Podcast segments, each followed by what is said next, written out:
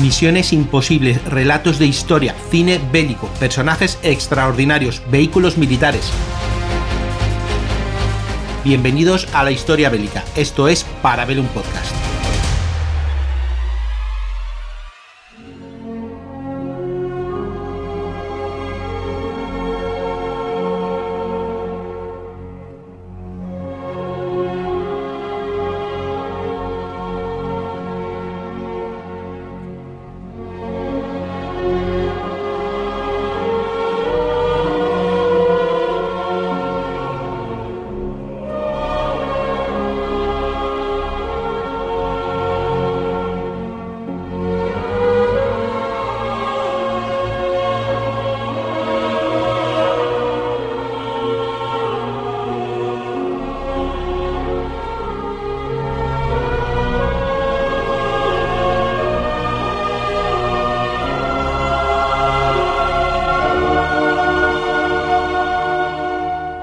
Bienvenidos a un nuevo Parabellum, siguiendo con la saga de personajes de Bands of Brothers o de Hermanos de Sangre, como se llamó esta serie aquí en España.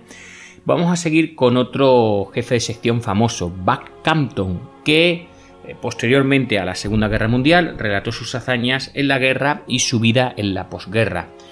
Fue uno de los mm, hombres más extraordinarios que sirvió en Hermanos de Sangre, a pesar de que en la serie no termino yo de verlo como un personaje eh, tan importante, aunque siempre se cuenta que era muy apreciado por sus hombres, ¿verdad? Lynn Buck Campton. Y bueno, eh, participó, como digo, su vida dio lugar a una serie de televisión, incluso a una película. Y eh, se publicó en 2008 un libro titulado Call of Duty, My Life Before, During and After the Band of Brothers, es decir, llamada al deber, mi vida antes, durante y después de la banda de Hermanos de Sangre escrito por Marcus Brotherton y que incluía un prólogo del eh, aspirante a presidente John McCain, famoso eh, político norteamericano recientemente fallecido. Bueno, vamos a conocer entonces un poco la vida de Buck Campton, que para empezar, por el principio como siempre, pues nace en Los Ángeles, California, en la víspera de año 9 de 1921. Y bueno, pues el nombre de Buck Campton no le gustaba. según decía, el padre de mi madre era de Lynn, Massachusetts, y se llamaba Lindley en honor a la ciudad, así que de ahí vino eh, mi nombre. Pero para mí, Lynn no es el nombre de Lindley, Lynn es el nombre de una chica y siempre lo será. Así que decidió cambiarlo. Era un gran aficionado al béisbol, su equipo de favorito era Los Ángeles, Los Ángeles Angels, un equipo de la Liga Menor del sur de Los Ángeles, y el, el equipo tenía un jugador llamado Track Hannan cuyo nombre real era James Harrison Hanna, Captain. Eh, así que, bueno, pues a una edad temprana, este pensó, eh, si él puede tener un apodo, porque yo no. Así que un día en la escuela eh, le vino el nombre de Track Captain. Sonaba duro, pero también sonaba, en fin, a una imitación de ese Track Hanna. ¿Cómo voy a llamarme Track Captain? Bueno, y siempre de Track, ¿por qué no me llamo Buck? y eh, dice que Buck le sonaba más a, tipo jazz, así que se empezó a llamar, en vez de como hubiera pensado, Buck Campton, e informó a todos mis amigos que Buck era el único nombre al que respondería. Y a ellos les pareció bien, nadie quería un amigo con un nombre de, según dice él, de mariquita o de marica. Al crecer en Los Ángeles también se convirtió en un aficionado al cine y en un joven que participó como extra en varias películas, apareciendo incluso en algunas escenas con él, en aquel momento prometedor actor infantil Mickey Rooney. Descontentos eh, con, los trabajos de Capton en el clásico Tiempos Modernos, ¿verdad? de Charles Chaplin, la estrella y director, conocemos, pues este lo despidió del plató. La familia Capton vivía una asistencia de clase media-baja eh, que pues, se vio afectada evidentemente por la Gran Depresión y la pérdida de los escasos ingresos extra del cine que traía Buck a casa pues se sintió profundamente. Para suplir parte de la falta de este trabajo ganaba unos cuantos dólares a la semana como caddy en un campo de golf local y como repartidor de periódicos. Bueno, además de, como he dicho antes, ser un habido aficionado al, béisbol, Campton se convirtió en un jugador destacado.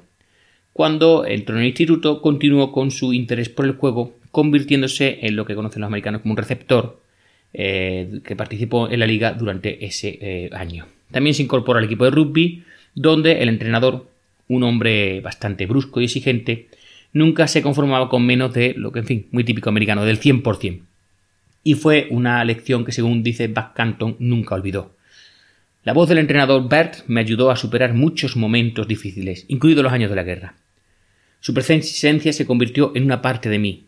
Fuera cual fuera el barro o la nieve en la que estuviéramos, si se nos acababa la munición o no comíamos durante algún tiempo, el entrenador Bert estaba allí.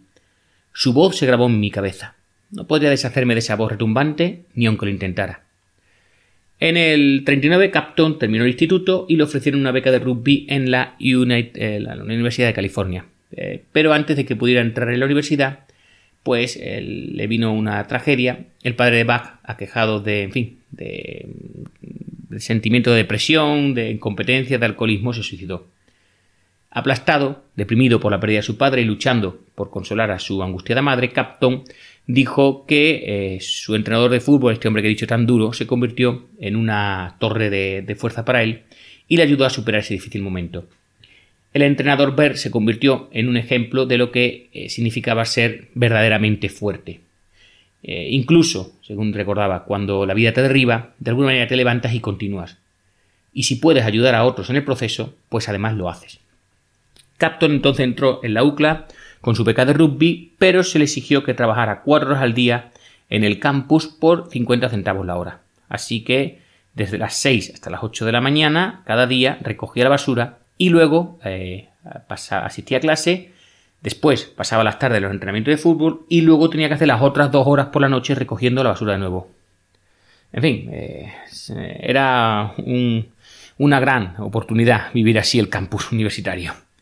Durante un partido sin importancia en su primer año, mientras jugaba de central, fue sorprendido por un oponente con un bloqueo que le, casi le destrozó la rodilla. Pero se sobrepuso y siguió jugando, aunque evidentemente pues bastante afectado. En su tercer año, Capton se incorporó al equipo de béisbol de la UCLA y se convirtió en el receptor titular. Dice que uno de sus compañeros era Jackie Robinson, pues supongo será un jugador de béisbol famoso. Capton también fue nombrado miembro del equipo de la liga y más tarde incluido en el Salón de la Fama del Béisbol de la UCLA. Evidentemente él estaba esperando que su carrera en las grandes ligas estuviera a la vuelta de la esquina. Mientras estudiaba, Capton se unió a una fraternidad, algo muy típico, ¿verdad?, de los americanos. Uno de, los, de sus hermanos de fraternidad era el capitán Dick Jensen, que era ayudante personal del general George Patton, que, por cierto, este Dick Jensen, pues más tarde moriría durante los combates en el norte de África. En la UCLA, Capton se inscribió en el programa en el ROTC, como sabéis, pues este programa tan prestigioso tiene los americanos Universidad de Formación de Oficiales en la Reserva. Decía así, no conocía a nadie a quien le molestara tener que hacer dos años de ROTC. Nuestra educación estaba siendo subvencionada por los contribuyentes estadounidenses, así que ninguno de nosotros consideraba que no fuera razonable dar un par de años de formación militar a cambio de ello. Cuando hoy oigo que las principales universidades estatales intentan prohibir el ingreso de reclutadores de las Fuerzas Armadas en el campus, me parece inconcebible. Aunque Buck Campton eh, esperaba estar jugando el béisbol en las grandes ligas cuando termina la carrera en el 43, pues como sabemos la vida tiene otros planes. El 7 de diciembre del 41 los japoneses atacan Pearl Harbor y, bueno, Pearl Harbor y otras instalaciones en el Pacífico. Y en pocos días, pues ya sabéis, Estados Unidos estaba en guerra con el Japón y además con la Alemania nazi. Según dijo Capton, eh, después de que los japoneses atacaran Pearl Harbor, el clima en Estados Unidos cambió casi de la noche a la mañana. Había mucha preocupación de que los japoneses siguieran con Pearl Harbor bombardeando el territorio continental de los Estados Unidos. En el campus la perspectiva de todo el mundo se volvió repentinamente muy seria. Todos sabíamos que nos esperaba el servicio activo. La única pregunta era a qué rama del servicio iría un chico. La guerra al final no tocó a Capton inmediatamente. Permaneció en la universidad esperando recibir su aviso de reclutamiento cualquier día.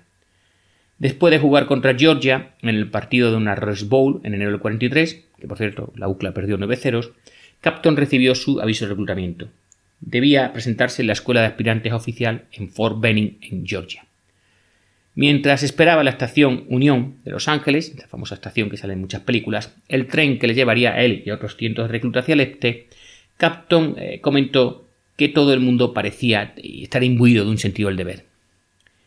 Habíamos estado esperando nuestra llamada y esta era. Era nuestra responsabilidad ir a luchar. Los jóvenes que se dirigen a la guerra no tienen ni idea de la oscuridad que les espera. Nosotros desde luego no sabíamos. En el ambiente en el tren casi rozaba la fiesta. Bueno, el ambiente efectivo desapareció una vez que los reclutas llegaron a Columbus, en Georgia, en las, afueras, de Fort Benning. Buck Capton estaba ansioso por ponerse el uniforme, eh, comenzar eh, su formación y demostrar que tenía lo necesario para ser un oficial y liderar a los hombres. Según dijo, eh, le llevó un tiempo. Nuestra situación en la escuela de aspirantes oficiales era extraña. No éramos ni peces ni ave. Todavía no me habíamos jurado como soldados, pero estábamos oficialmente en servicio activo con una unidad. Todavía no teníamos rango y nos vestíamos como soldados rasos. Y bueno, pasaría, según dijo Capton, los 90 días en Benin hasta que recibieron sus órdenes. Finalmente, Capton y los demás de su clase recibieron las barras de oro, lo que identifica a los alférez, y, eh, pues en fin, estaban esperando ansiosos su próximo destino. Resultó que Capton recibió órdenes de presentarse en el centésimo sexto regimiento de infantería, que es una unidad de la Guardia Nacional de Virginia en Benin, donde su deber diario era, atentos, impartir una clase de una hora sobre identificación de aviones. El resto del, día, dormir, comer, relajarse, comer, ir a nadar al club de oficiales, comer, en fin, simplemente hacer el tonto. Si esto eh, era, según decía él, el ejército en tiempo de guerra, pues a él le aburría sobremanera. Entonces un día Capton fue asignado a jugar al béisbol en el equipo del regimiento. Como la mayoría de los jugadores de las grandes ligas estaban en servicio, los equipos de regimientos eran bastante buenos.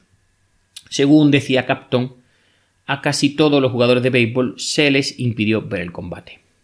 Joey DiMaggio, el gran Joey DiMaggio, así como Hank Greber, el bateador estrella de los Tigers, se encontraban entre los muchos jugadores de béisbol que solicitaron el servicio de combate, pero se les negó.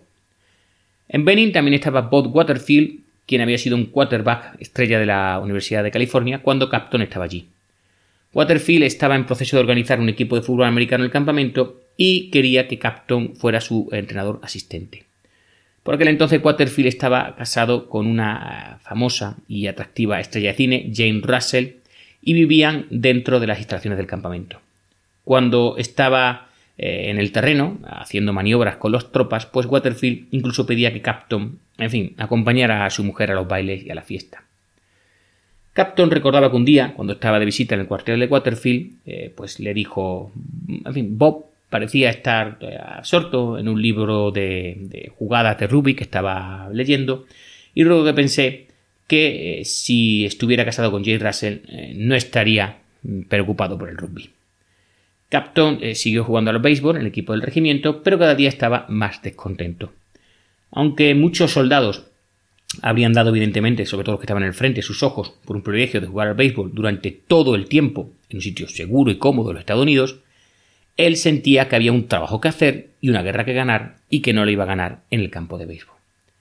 Sabiendo que el comandante del regimiento probablemente anularía su solicitud de trasladar a otro equipo, eh, como hemos visto, no se dejaba a los soldados, a los eh, miembros de rugby, etcétera, etcétera, que jugaran, que fueran en primera línea.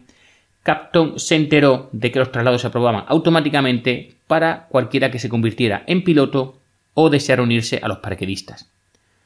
Así que pensó, el entrenamiento de vuelo dura un año entero para ascender de cadete a. A piloto. Pensaba, o pensábamos, que la guerra acabaría en un año, pero eh, si me iba con los paracaidistas, el entrenamiento de salto solo duraba un mes. Así que Capton se apuntó a la escuela de salto y por tanto automáticamente era trasladado. Según dijo, eh, en el extranjero era donde estaba la acción y quería estar en la acción, quería ganar. Así que empezó a aprender a saltar de los aviones. La escuela de paracaidismo estaba allí mismo, en Fort Benning, donde Capton y otros cientos de soldados, tanto oficiales, reclutas, etc., pues se sometían al riguroso y exigente reto físico-mental del entrenamiento aéreo. Durante cuatro semanas, Capton se esforzó al máximo, decidido a ganar la codiciada insignia de alas plateadas que lo identifican como parquerista. Finalmente, el curso se completó y Capton recibió sus alas y a continuación fue asignado al quincentésimo mm, decimoquinto regimiento de paracaidistas, que pronto eh, pasaría a formar parte de la recién creada decimoséptima división transportada que estaba en campamento Macal, en Camp Macal, en Carolina del Norte.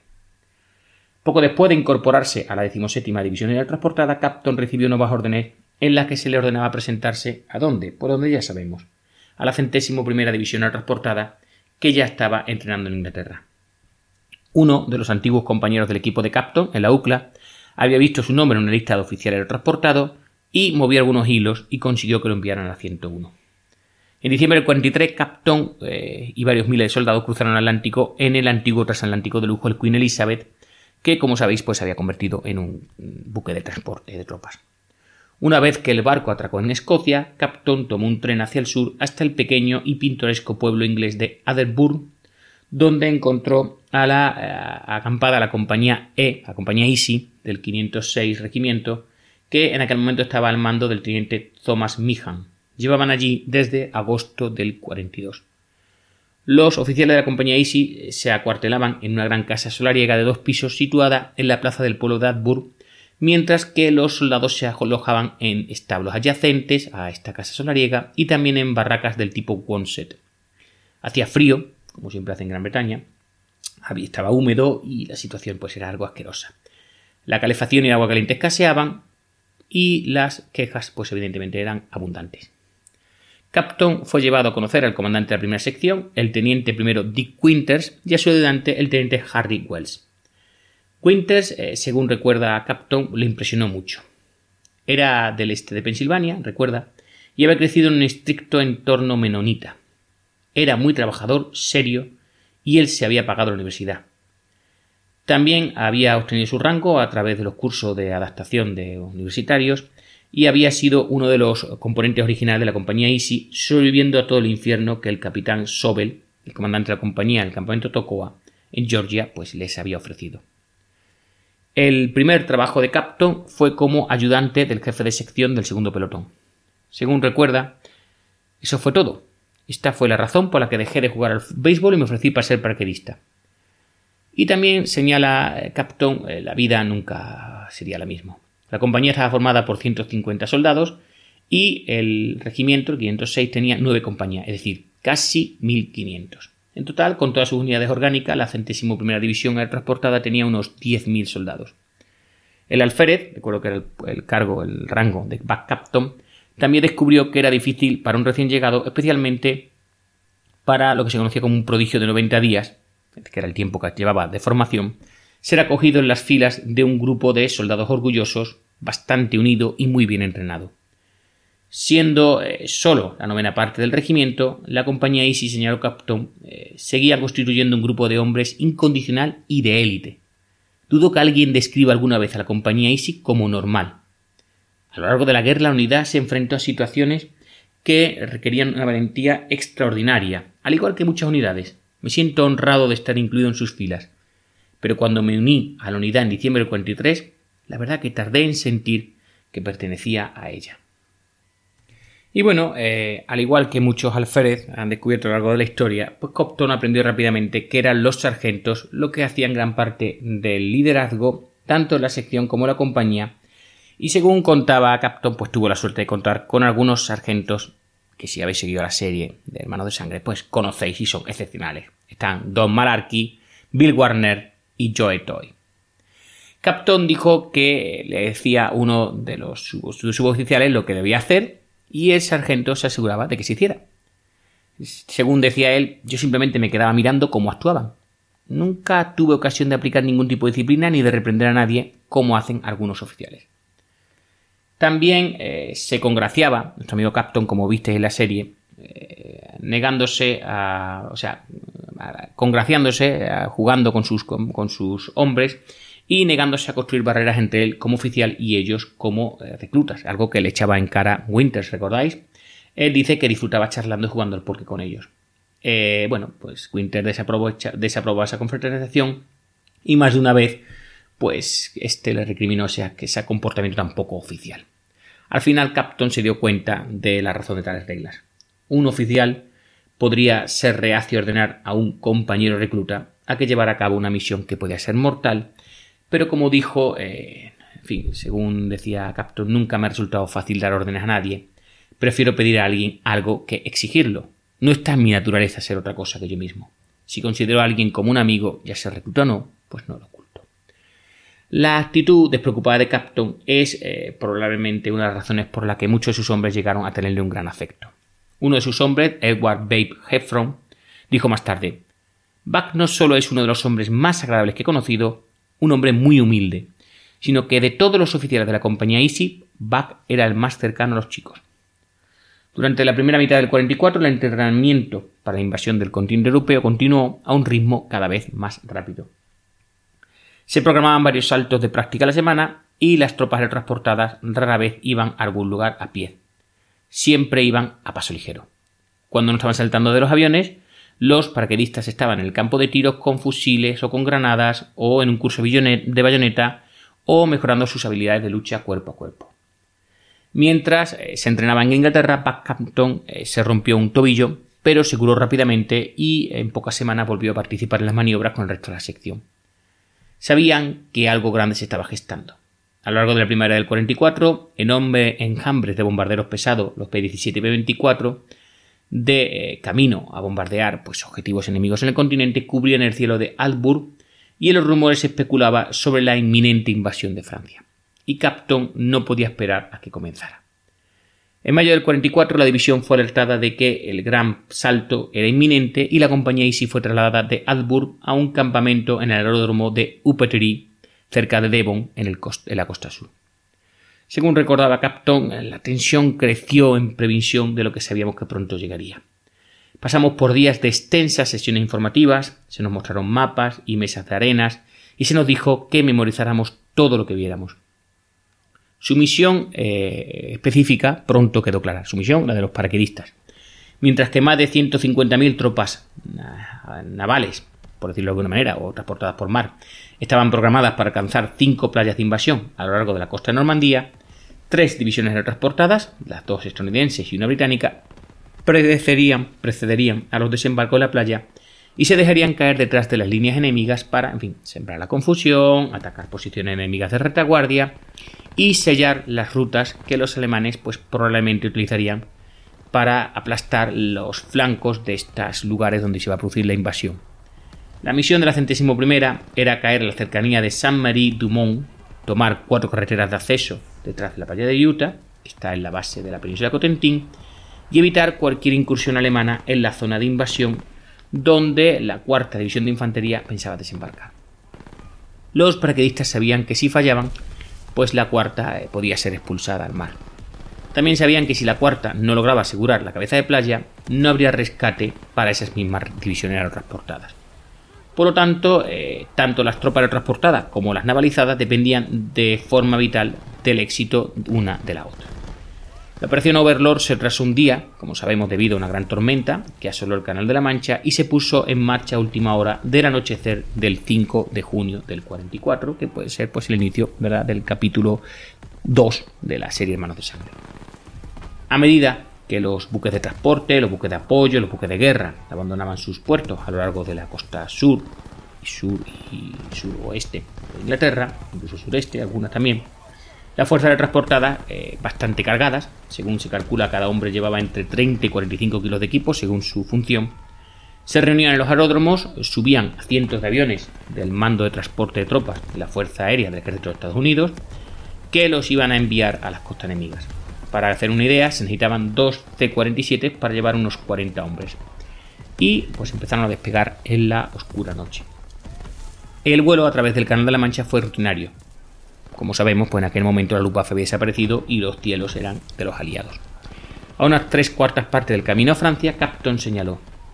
Nuestro jefe de tripulación volvió y quitó la puerta del avión, dejando un agujero en el costado.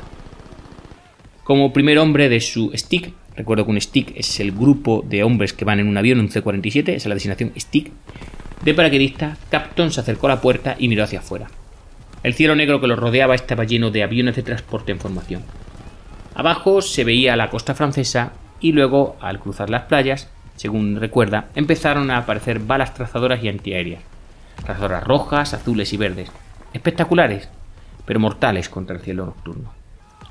A medida que nos acercábamos a nuestra zona de lanzamiento, el tiempo empeoró y cada vez más el fuego antiaéreo comenzó a impactar cerca de nuestro avión. Que yo sepa, nada impactó directamente sobre nuestro avión, pude ver algunos explosivos antiaéreos explotando fuera de la puerta en el, en el banco de niebla. La mayoría de las veces era un sonido crepitante.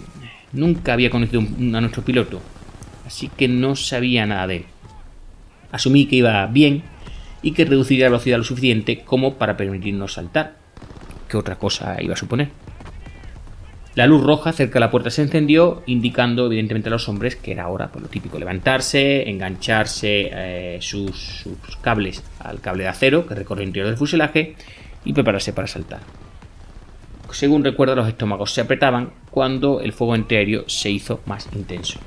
Según supo Capton más tarde en otros aviones, cundió el pánico cuando proyectiles, balas, la metralla, en fin, todo rasgó la, la piel de aluminio de, de, los aviones e incluso pues, afectó a los cuerpos desprotegidos de los paracaidistas. Algunas tropas llegaron a saltar sobre el agua, mientras que otras, con sus aviones en llama, cayeron en sus naves hasta que acabaron en un final abrasador. De repente, antes de lo que Capton esperaba, la luz roja se apagó y ya, pues sabéis, se enciende la luz verde que da señal de salto.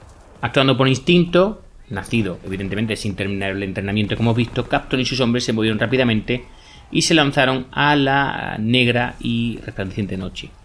Esperaba que estuvieran evidentemente en algún lugar sobre su zona de lanzamiento.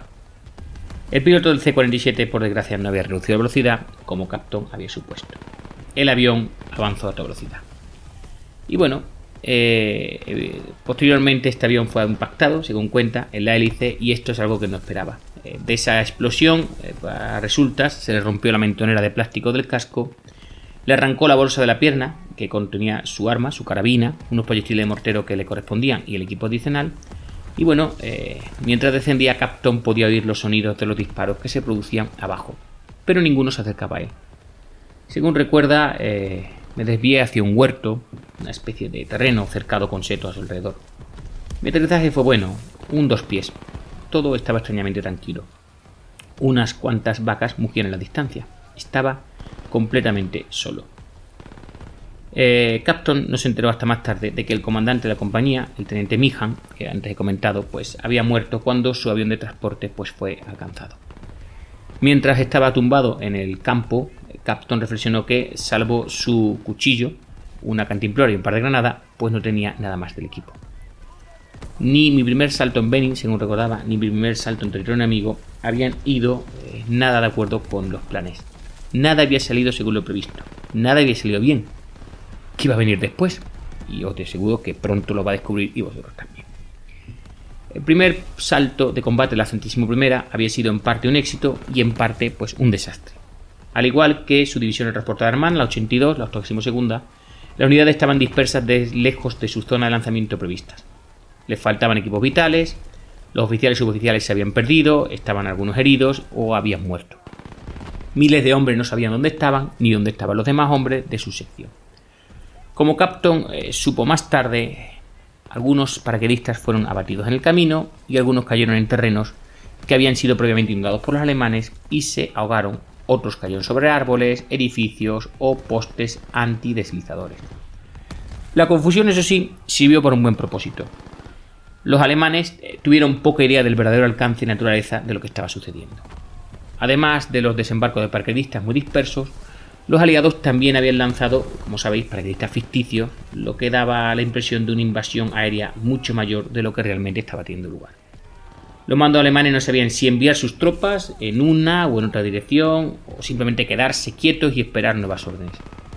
Y bueno, Mientras intentaba orientarse en la oscuridad, Capton oía los disparos a lo lejos, veía las trazadoras que seguían surcando el cielo nocturno, oía el zumbido constante de los motores de los aviones, soltando más paraquedistas, veía además pues, las tenues formas de los hombres que bajaban flotando en el cielo.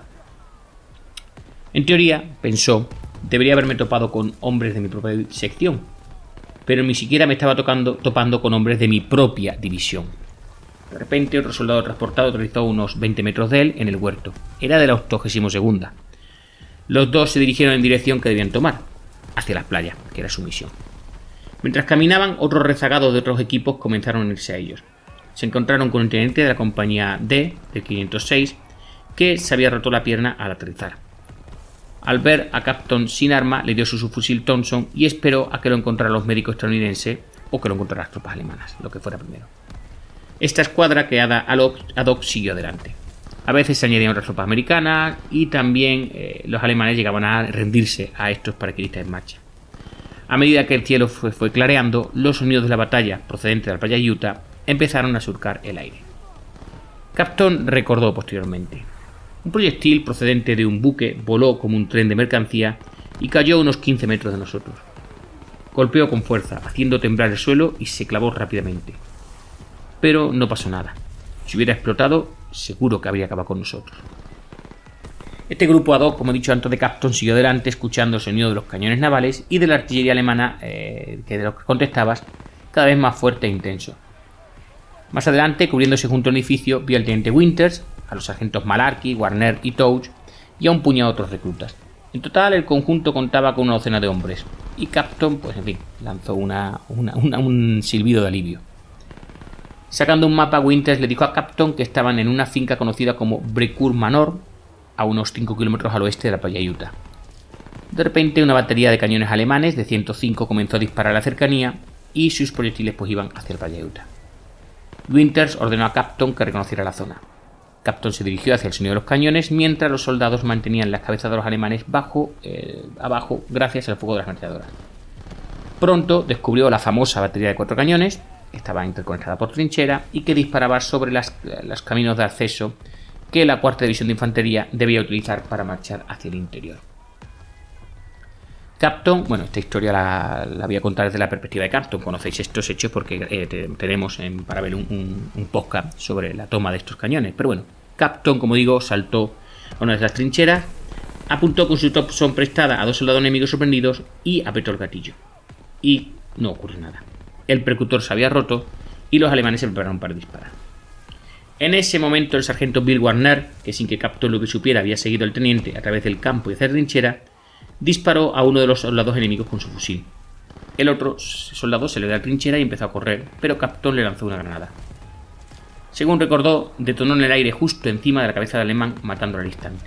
Esa fue mi primera muerte. Pregúntame, recordada para su biografía, hoy qué se siente al matar a un hombre en combate y no diré mucho.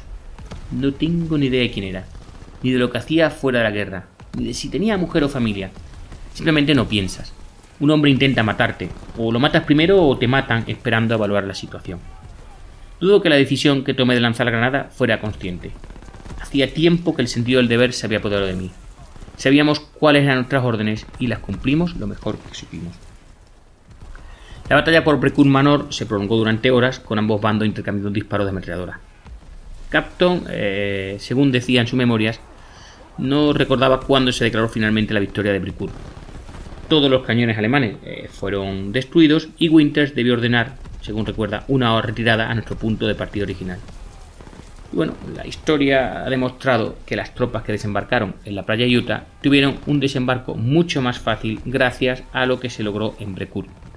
Según recuerdo, según recuerda Capton, pues se alegró bastante. Si nuestras acciones salvaron la vida de alguno de nuestros muchachos, eso es la parte de lo que teníamos que hacer, evidentemente. Por sus actos en Brecourt Manor, Capton recibió la estrella de plata, o sea, bastante importante. Solo más tarde descubrió que la docena de estadounidenses con la que habían contado se habían enfrentado a más de 60 alemanes. Los días que siguieron el día D fueron algo eh, borrosos para Canton. Recuerda haber sobrevivido sin un rasguño a explosiones de granada y de morteros que se produjeron en las cercanías, pero el agotamiento del combate pues ha oscurecido la memoria. Sin embargo, hay un incidente doloroso que se le quedó grabado en la mente. Él y un soldado raso patrullaban un seto y vieron a otros dos soldados merodeando por otro seto a unos 50 metros de distancia. Capton se dio cuenta de que ambos llevaban pochos de camuflaje alemán, del que suelen llevar las tropas de la SS en aquel momento, y uno de ellos además llevaba un fusil Mauser. Capton y el soldado raso iniciaron el fuego matando a ambos hombres. Solo cuando fueron a examinar los cadáveres descubrieron que ambos eran estadounidenses. Capton nunca supo por qué llevaban los ponchos alemanes y el Mauser, pero el incidente, según recuerda, todavía le perturba. De todo el horror de la guerra, según recuerda, como digo, la culpa de la supervivencia es una de las cosas que más me atormenta hasta el día de hoy. Nunca sabré por qué sobreviví cuando tantos otros no lo hicieron. Bueno, eh, en fin, cuando se trata de entender algo de esto, pues sobreviví yo. Hace tiempo que renunció a intentar. Y seguimos con Capton y la 101 porque una de las ciudades clave de Normandía es Carentan, que es como sabéis estaba entre la playa Utah y Omaha, y con quien controlaba Carentan, pues controlaba una importante red de carreteras a través de Normandía. Ambos bandos lo sabían, los alemanes estaban empeñados en mantener Carentan, y los estadounidenses en quitarle Carentan. El, el bastante aguerrido sexto regimiento de, de alemán estaba firmemente atrincherado en la parte de las afueras de la ciudad, la parte que las tropas estadounidenses debían tomar. La batalla por Carentan comenzó con un bombardeo de artillería estadounidense que duró varios días. Luego los famosos P-38 estadounidenses sobrevolaron la ciudad desde el aire. Con el teniente Winters, al mando de la compañía Easy, se ordenó a todo el segundo batallón que se aproximara por la noche a Carentan y luego se le ordenó que diera la vuelta y regresara a sus posiciones. Los paraquedistas, de vuelta a sus trincheras, comenzaron a recibir el fuego de la artillería enemiga. Cuando eh, el bombardeo disminuyó, se ordenó al batallón que volviera a avanzar a la ciudad y Capton describió el lugar como una ciudad fantasma. Era un caos, edificios destrozados, alemanes muertos por todas partes. Y bueno, pues según cuenta, pues caminaron por la calle principal y salieron por otro lado. Y calculó que vio un cadáver cada 3 metros o incluso menos. La mayoría de los cuerpos habían sido muy bien mutilados por la artillería. No vio a ningún habitante de la ciudad porque puede que estuvieran escondidos en sus sótanos. Al salir de la ciudad destrozada y volver a entrar en la zona rural, los paraquedistas fueron acribillados con ametralladoras. Se entabló una dura batalla campal que duró un buen rato. Luego llegaron algunos carros Sherman y silenciaron al enemigo. La compañía Easy regresó a Carentan donde permaneció unos días a la espera de nuevas órdenes. Pero el combate había terminado para ellos. Después de un mes en Francia, la 101 junto con la 82 recibió la orden de regresar a Inglaterra para prepararse para cualquier nueva misión que pudiera surgir. Y bueno, mientras otras unidades aliadas cruzaban el Canal de la Mancha para participar en la famosa Operación Cobra, como sabéis es esa salida, esa rotura de Normandía y la famosa carrera hacia París, las divisiones transportadas disfrutaban de una vida militar más o menos normal, con entrenamiento, entrenamiento y más entrenamiento. Sin embargo, según recuerda Capton, pues entre los periodos de entrenamiento había mucho tiempo de relajación y permiso. Los soldados fueron a Londres y a otros lugares en sus días libres e incluso eh, fueron invitados a cenar en las casas de los residentes de Alburn, que a pesar del racionamiento y la escasez, pues eran más que generosos con los jóvenes yanquis que estaban lejos de sus casas y luchando por ellos. Durante ese verano, la división fue alertada varias veces para realizar saltos de combate, pero al final las misiones siempre fueron canceladas. Los aliados estaban avanzando tan rápidamente por Francia que los ejércitos terrestres aseguraban la zona de lanzamiento previstas antes de que las mismas tropas se fueran, hubieran sido lanzadas. No fue hasta septiembre, como sabemos del 44, cuando las tropas transportadas, aún en Inglaterra, recibieron otra misión. El nombre en clave de esta misión era Operación Market Garden y había sido concebida como una forma de evitar las eh, fortificaciones a lo largo de la línea Sigfrido. El plan, por si no lo sabéis, consistía en eso. Preveía que las tropas transportadas aterrizarían detrás de las defensas alemanas asegurarían los puentes sobre el río Rin, en esa Holanda ocupada por los alemanes, y realizarían un, ataque, en fin, relámpago al Ruhr, que es el corazón industrial de Alemania. Incluso se esperaba, se especulaba lo de siempre, pues que si Garden tendría éxito, pues para Navidad, para casa. Famoso axioma que han tenido los jóvenes durante toda la historia. Pero esta audaz operación del, en fin, siempre cauto mariscal de campo, vamos a decirlo así, británico Bernard Montgomery, pues eh, destinó tres divisiones de transporte de canadienses para eh, tomar Argen. Las tres divisiones no eran a la vez, iban a lanzarse poco a poco. Simultáneamente la 82 tomaría el puente Nimega, mientras que la 101 asaltaría y mantendría el canal Virgemina en Eindhoven. Y bueno, al igual que casi todo salió mal durante las primeras horas de operación Merlot, pero al final salió bien, pues durante la primera operación de la fase de operación Market Garden, todo salió bien, y al final salió terriblemente mal. No voy a contaros verdad un final eh, feliz para esta historia. Los lanzamientos iniciales en paracaídas fueron bien, hubo poco fuego enemigo y los civiles holandeses aplaudieron la llegada de los afiliados a sus ciudades. Pero entonces todo el plan empezó a irse al garete. Había más unidades alemanas en las inmediaciones de las que los servicios de inteligencia habían previsto. Algunas unidades transportadas cayeron en medio de formación enemiga y fueron despedazadas. Las radios nunca funcionaron, las columnas blindadas que debían llegar para reforzar a los paracaidistas, eh, que estaban por cierto ligeramente armados, pues llegaron tarde y fueron además diezmadas por el camino. Y al final, pues las unidades transportadas, sobre todo las británicas, fueron rodeadas y cortadas. En una eh, feroz batalla, en, un, en una zona de aldeas, en Egel, durante el contraataque alemán, Capton, como se ve en otro capítulo de la serie, fue alcanzado en las nalgas por una bala. fue evacuado a un puesto de socorro en Eindhoven sobre el capó de un jeep. Capton se dio cuenta de que la misión era un fracaso bastante costoso. Según recuerda, cuando la compañía Easy saltó aquel soleado día de septiembre, había 154 hombres. Para cuando la compañía Easy partió hacia Francia en noviembre, 88 días después, pues un tercio de estos 154 hombres estaban muertos o heridos. Tras recibir unas curas básicas, Capton fue enviado a un hospital civil en Oxford, Inglaterra, para recuperarse. Poco más de un mes después, estaba de vuelta con la compañía Easy, que ahora estaba en Reims, en Francia. Y mientras recuperaba lentamente su fuerza, la 101 continuó entrenando para cualquier misión que se le presentara. Y en aquel momento, pues un duro invierno pues alcanzó el norte de Europa, el peor según algunos en más de un siglo. Vaya puntería. La operación aliada se tuvo a lo largo de la frontera alemana con Holanda, Bélgica, Luxemburgo y Francia. Todo el mundo pensó que se quedaría en ese lugar durante todo el invierno y que se iban a tratar simplemente mantenerse caliente y se continuaría la ofensiva en primavera, pero como también sabéis no fue así. Adolf Hitler, eh, con los frentes oriental y occidental presionando a Alemania, decidió apostar por una última tirada de dados, podríamos llamarlo así. A mediados de diciembre del 44 lanzó la operación, los alemanes llamaron Bach and Rhein, que era la mayor operación ofensiva desde Barbarroja, que fue, sabéis, la invasión de la Unión Soviética de junio del 41. El objetivo de Hitler era capturar el principal puerto de abastecimiento aliado, es decir, Amberes en Bélgica, y para llegar a la ciudad sus tropas tendrían que tomar la vital ciudad de Bastogne en Bélgica, y bueno, pues la ofensiva sería conocida ahora sí como la batalla de las Ardenas. Al principio, el asalto sorpresa de los alemanes tuvo un éxito bastante bueno. Las fuerzas norteamericanas, totalmente desprevenidas, cedieron terreno. Miles de tropas, muchas de ellas habían llegado recientemente al frente teatro de operaciones, no tenían experiencia en combate, murieron o fueron capturadas o huyeron eh, por su vida a través de los campos nevados. Con sus líneas destrozadas, los estadounidenses necesitaron traer divisiones de otros sectores para cubrir huecos. Y la centésima primera fue una de las llamadas. La división subió a los camiones en Reims y pasó más de un día tratando de llegar al frente cerca de Bastogne. A lo largo de la carretera que conducía a Bastogne, Capton y sus hombres se encontraron con largas filas de tropas estadounidenses desmoralizada y presa del pánico de los que se retiran del enemigo. Sin ropa de invierno y con poca munición, pues la 101 se lanzó a la brecha. Los paraquedistas marcharon al este Bastogne y se les dijo que cavaran trincheras en la tierra helada y se quedaran. Así que, eh, pues una niebla, como se puede ver en aquel capítulo, oscura y húmeda, se instaló sobre estas posiciones fijas.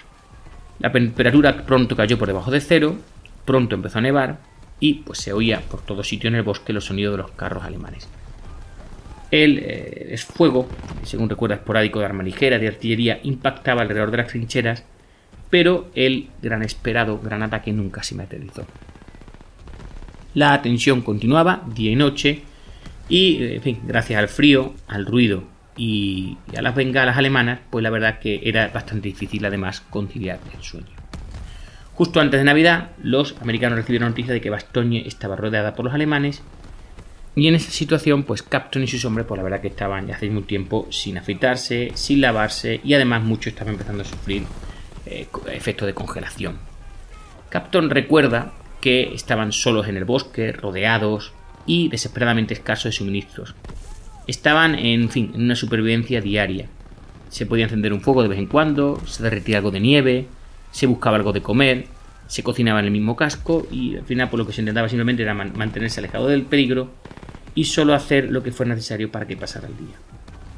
Los alemanes enviaron una petición al general de brigada Anthony McCluffy, que era en aquel momento el comandante de la centésimo primera, para que se rindiera, bueno, de la centésimo primera, eh, de la artillería transportada, ¿vale? No, para que rindiera sus fuerzas en Bastogne y sus alrededores.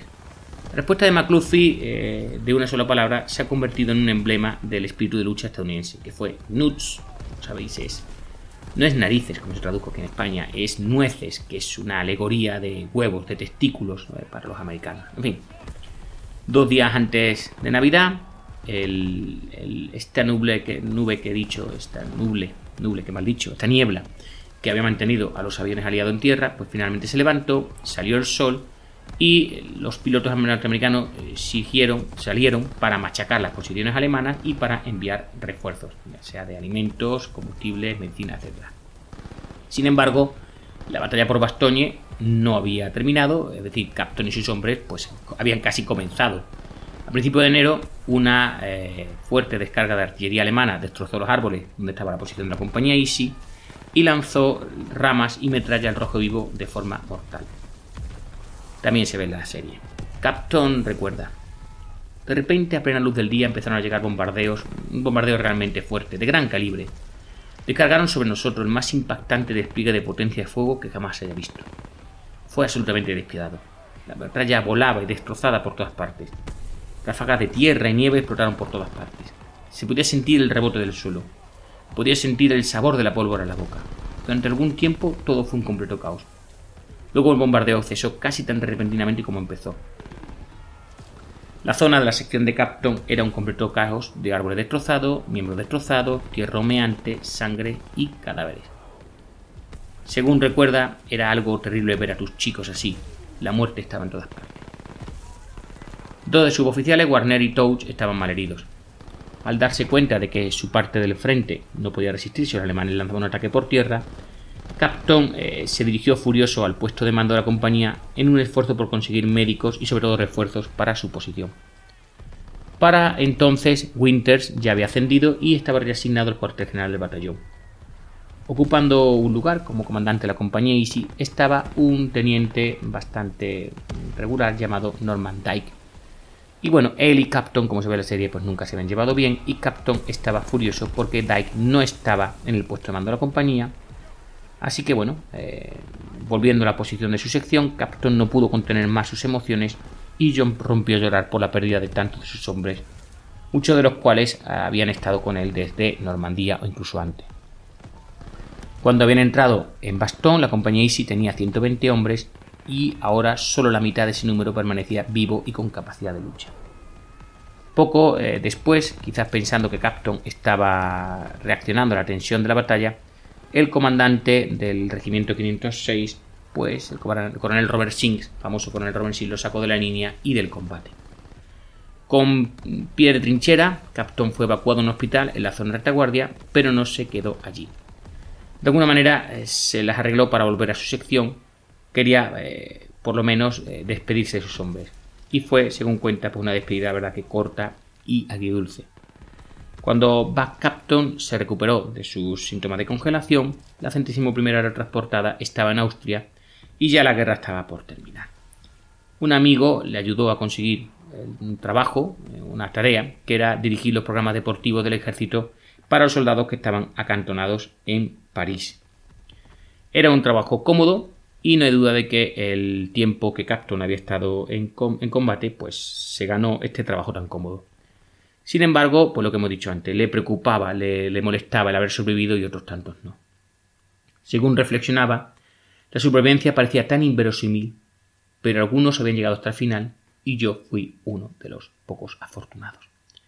En diciembre del 45, Capton volvió a casa de Europa, dado de baja del servicio, volvió a la vida civil en California, pero eh, su carrera militar le había dejado pues una profunda y duradera impresión y se unió a las reservas activas retirándose 20 años después con el rango de teniente coronel.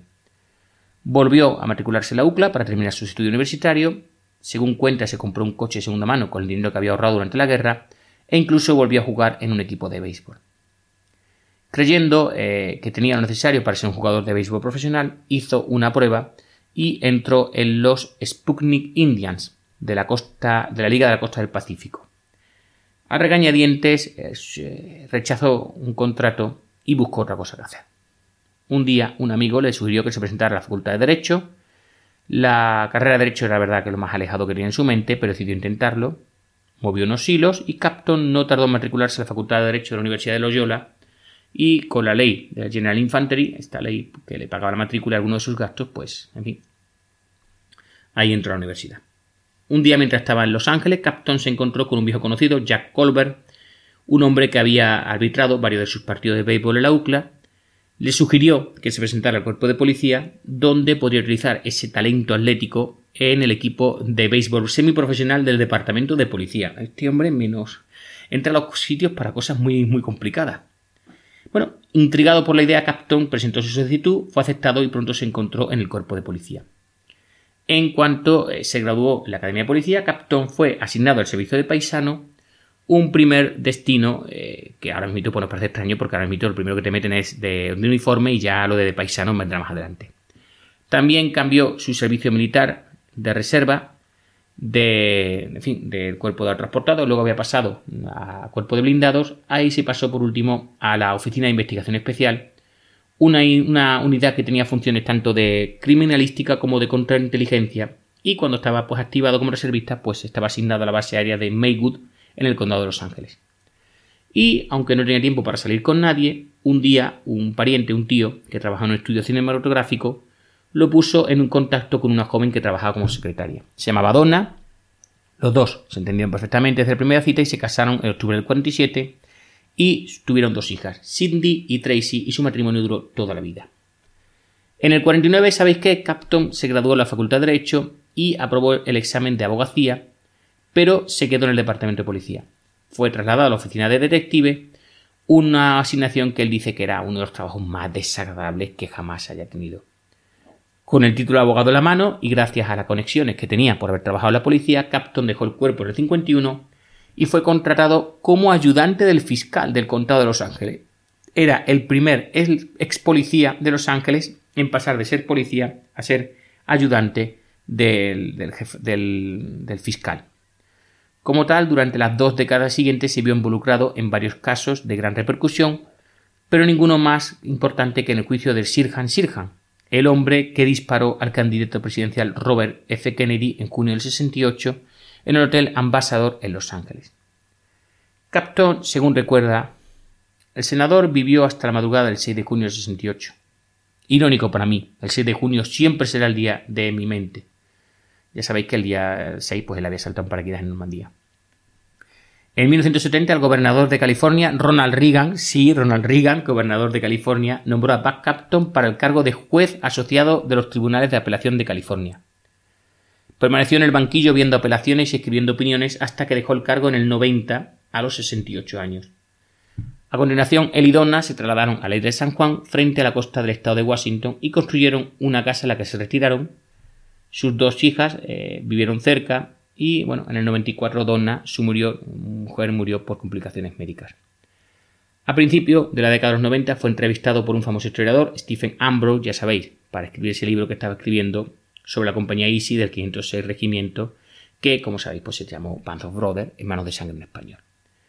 Después de tan asombroso éxito de la película de Steven Spielberg, cuando se había hecho Salvador Ryan, pues por si no lo sabéis, a partir de ahí se hicieron los planes para convertir este libro de Manson Brothers en esa miniserie de capítulos tan maravillosa que hizo la HBO. Junto con otros veteranos de la compañía Easy, Capton se convirtió en asesor técnico no oficial de la serie y a menudo conversaba y daba consejos al actor Neil McDonough que lo estaba interpretando en la serie. Aunque no le gustaron algunas licencias artísticas que se tomaron con fines dramáticos, Capton se dio cuenta de que había que invertir ciertas escenas o alterarlas para impactar al espectador. Sin embargo, le agradó todo, sobre todo la atención y el reconocimiento al libro que se pudo, y la serie pues, se centraba en los miembros de su antigua unidad. Según dice, el único inconveniente es que no todos los que merecían reconocimiento los tuvieron. El punto de partida de la compañía ISI eran unos 150 hombres. Queda 200 mientras estábamos en el combate en Europa. Muchos de ellos hicieron cosas muy valientes y sufrieron muchas dificultades. Muchos fueron heridos y muertos. Todo tipo de personajes hicieron tanto más que yo, cuyos nombres nunca se escucharon ni se mencionaron. Eso no es culpa de nadie, sería sencillamente imposible. Si estuviera en el lugar de Ambrose, escribir un libro que mencionara a todos sería imposible. El libro y la serie tenían que tener un alcance limitado. Pero puedo entender que haya personas que se sientan excluidas, como porque se menciona a Capton y no a mí. No sé la respuesta a eso.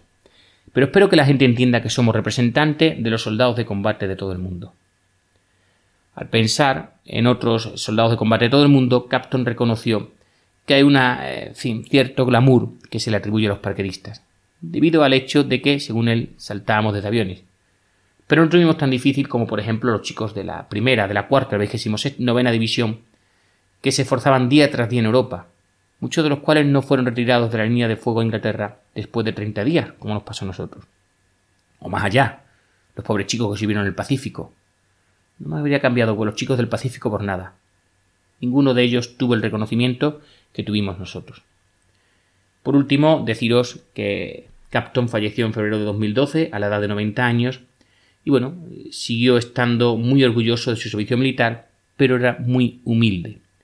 Cuando se le agradecía su servicio siempre respondía Pasé tres años en servicio activo, vi algunos combates en Europa, sufrí una herida menor, volví de una pieza y tuve el lujo de tener una gran vida familiar y una carrera gratificante.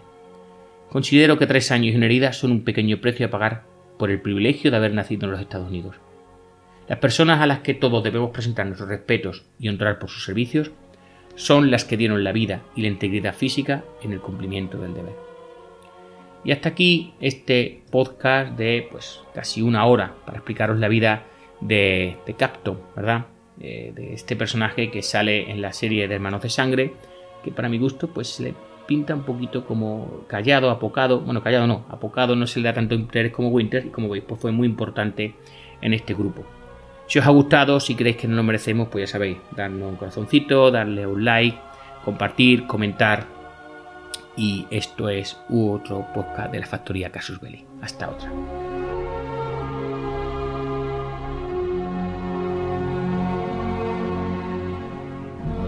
Hasta aquí para ver un podcast, un programa semanal de la factoría Casus Belli, producido y editado por Podfactory. Puedes escucharnos en las principales plataformas de podcast y puedes seguirnos en Instagram y en Twitter o ponerte en contacto con nosotros en parabellum.podfactory.es. Suscríbete para no perderte ni un episodio. Te espero el lunes que viene en un nuevo Parabellum.